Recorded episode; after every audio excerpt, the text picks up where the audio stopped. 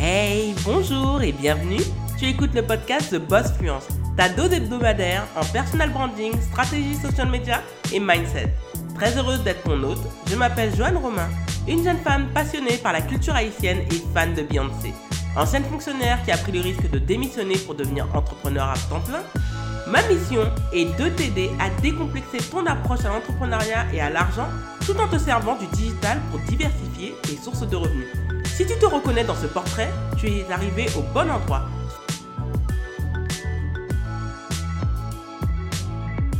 Bonjour et bienvenue dans ce nouvel épisode de The Boss Fluence que vous pouvez écouter sur de nombreuses plateformes d'écoute de podcasts, mais également sur YouTube en format podcast.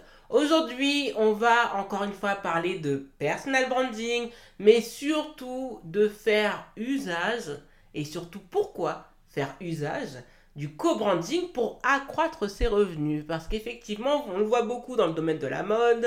On peut parler par exemple du co-branding entre Nike et Jacques Muse, qui a été un succès incroyable.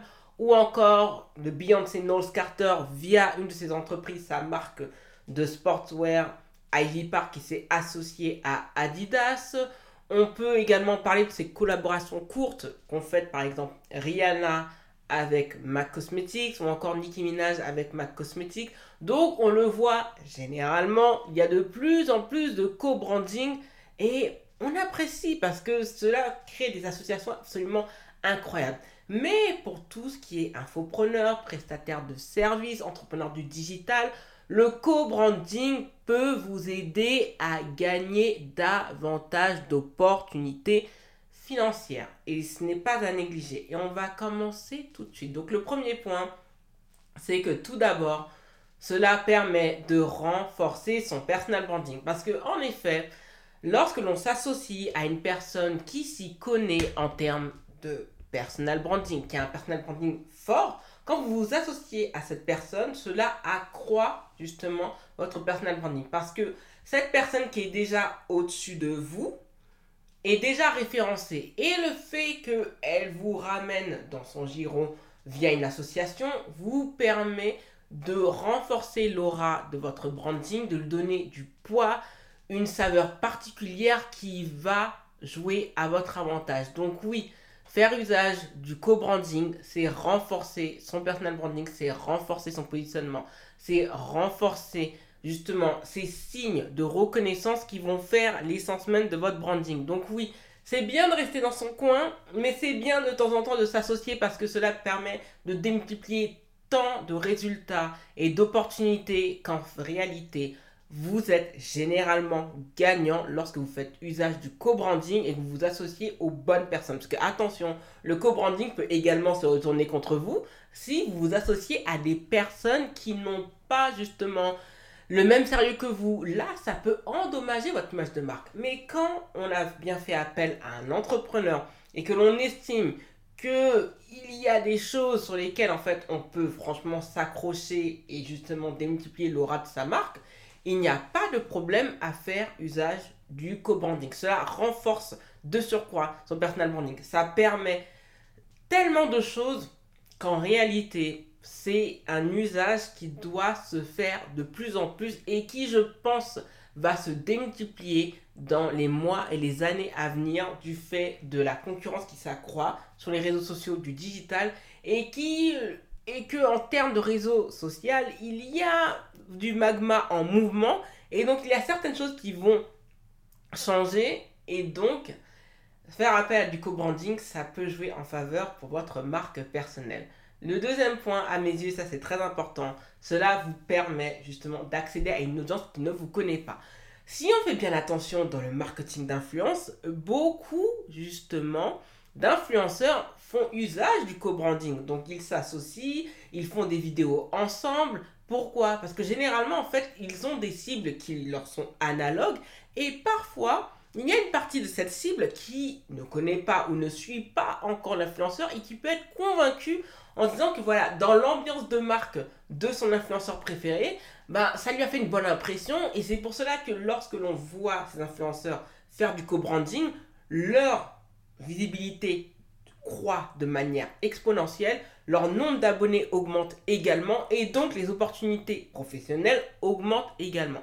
Donc oui, renforcer son image de marque, lui donner du poids et surtout gagner en visibilité et en audience, c'est une des forces en termes de branding. Cela franchement vous permet de gagner en visibilité, de gagner justement en termes de référencement et donc vous avez vraiment, quand vous faites les bons choix en termes de co-branding, vous êtes principalement dans une relation gagnant-gagnant. Donc oui, il faut toujours se dire qu'il y a une partie de votre cible, celle que vous voulez avoir dans votre giron, qui ne vous connaît pas, qui est dubitative. Et donc, lorsque vous faites usage du co-branding, ça se joue à votre avantage. Donc oui, il n'y a pas de mal à en faire usage parce que cela va vous permettre justement d'engranger une audience qui va croître. Donc oui, faire usage du co-branding, ça va vraiment bien se faire à l'avantage de l'entreprise. Le troisième point, à mes yeux, qui est important, c'est que vous gagnez en efficacité. Du fait que vous ne voulez pas perdre cette opportunité professionnelle, du fait que cela, justement, va vous permettre d'obtenir des résultats absolument impressionnants, vous allez gagner en efficacité. Parce que vous allez gagner du temps, vous allez préserver votre énergie. Et cela va permettre justement de décupler les résultats.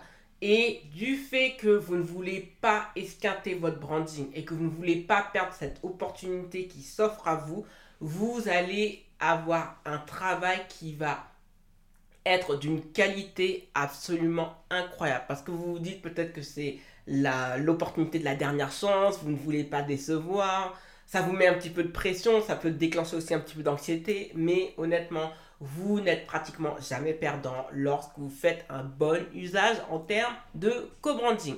Donc c'est un point à ne pas négliger, c'est un point que vous devez travailler de manière à ce que cela puisse se faire à votre avantage. Donc oui, gagner en efficacité via le co-branding, c'est un élément vraiment imparable, un élément absolument puissant qui peut honnêtement se faire à votre avantage et à l'avantage de la personne, de l'entreprise à laquelle vous vous associez.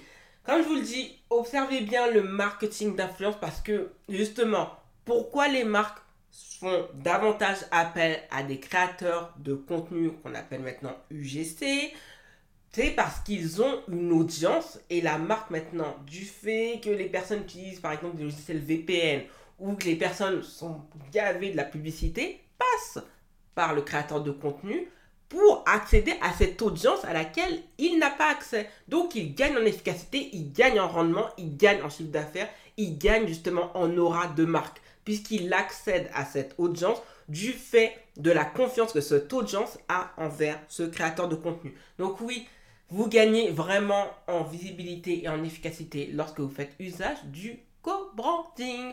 Le quatrième point, c'est que vous accédez à davantage d'opportunités professionnelles. Je vous le dis. Vous gagnez en audience, vous gagnez en visibilité, vous gagnez en aura, vous gagnez, justement sur des signes de reconnaissance. Donc, à force d'être reconnu, d'être cité, d'être vu, donc on arrive à vous positionner dans votre niche. Ça va intéresser justement d'autres entrepreneurs qui vont vouloir s'associer à vous.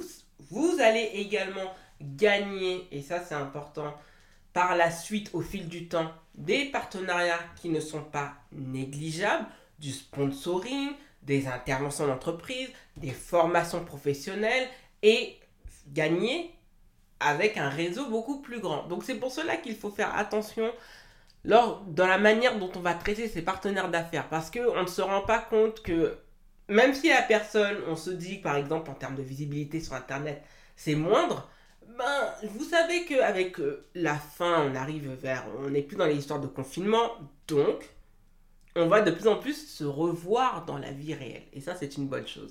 Et les conséquences vont être que parfois, on ne on s'est pas bien comporté avec tel ou tel entrepreneur, prestataire de service ou entreprise. Et on oublie que cette personne, même si elle ne vous dit pas ouvertement, a un réseau conséquent. Et du fait qu'il y a eu de mauvaises relations, vous allez être bloqué dans l'accès de ces relations. Donc c'est pour cela qu'il faut faire très attention dans la manière où l'on dirige et l'on gère ces relations humaines. Il faut faire en sorte justement d'accéder à ces opportunités en faisant attention à notre comportement, à notre sérieux, à notre professionnalisme et surtout qu'on est en capacité de tenir ses promesses parce que cela va accroître votre branding, ça va vous permettre d'avoir de telles opportunités que ça va jouer en votre faveur. Donc c'est vraiment un point à ne pas négliger dans votre branding, de prendre cela en compte et donc de vraiment faire attention parce que comme j'aime à le dire dans le digital, on ne sait pas à qui l'on fait affaire et c'est à la fin que l'on paie justement les conséquences de ces actions. Donc c'est un point franchement que je voulais vraiment noter parce que je le vois de plus en plus dans le digital et c'est comme ça que par la suite en fait on arrive à un plafond de verre qu'on n'arrive pas à briser bah, parce que on a, il y a des niveaux en termes de business sur lesquels en fait on va être bloqué. Donc vraiment faites très très très attention à ce point. Le cinquième et dernier point, parce qu'on arrive à la fin de ce podcast, c'est que le co-branding vous permet de diviser le travail en deux j'ai fait ce test avec ma mère où je lui ai dit Tu préfères faire cavalier seul et manger des miettes ou tu préfères t'associer à des personnes qui sont compétentes et avoir par exemple un quart du gâteau? Ma mère m'a répondu tout de suite Je préfère avoir un quart du gâteau. Et malheureusement, beaucoup d'entrepreneurs sont dans cette logique d'aimer les miettes. On ne construit rien à partir de miettes. On ne mange pas avec les miettes, on se frustre avec les miettes. Donc, se répartir la charge de travail en deux, ça permet justement de démultiplier l'efficacité de sa marque, démultiplier l'aura de sa marque.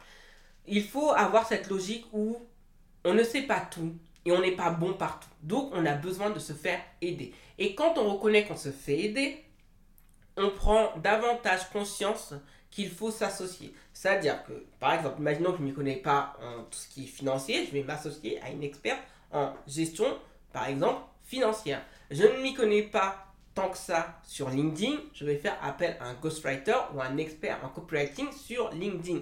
Je ne sais pas faire des visuels sur justement pour tout ce qui est vignette YouTube, je vais faire appel à un graphiste qui va pouvoir me former et qui va en fait de pair en fait m'aider à pouvoir gagner en visibilité de par les vignettes. Donc c'est un point qu'il ne faut pas négliger en termes de co-branding. Vous divisez le travail en deux. Donc cela démultiplie les efforts. Cela vous permet de préserver votre énergie, gagner du temps et surtout pouvoir gagner de l'argent. Mais attention, ce n'est pas un automatisme. Il faut vraiment voir là où les personnes en fait arrivent à avoir des résultats que l'on peut considérer comme étant probants pour justement démultiplier l'association. Parce qu'il y a des associations en termes de co-branding qui ne fonctionnent pas. Et on se rend compte qu'à la fin, c'est là où ça n'a pas fonctionné. Pourquoi? Parce qu'on a cru que en mettant deux éléments forts, ça allait, ça allait fonctionner. Alors que parfois, les cibles sont différentes, elles ne se ressemblent pas, donc on va créer un produit qui en réalité ne va convenir ni à l'une des cibles ni à l'autre. Donc ça, c'est pour ça que c'est important de faire cet état des lieux, de voir en réalité sur quel point on peut bâtir quelque chose d'absolument grandiose en faisant appel au co-branding. Mais ça, ce n'est pas un automatisme. Merci d'avoir écouté le podcast. Si tu as apprécié cet épisode, n'hésite pas à t'abonner au podcast et à y laisser un avis 5 étoiles sur Apple Podcast et Spotify. Les ressources du podcast sont disponibles sur thebossfluence.com slash podcast.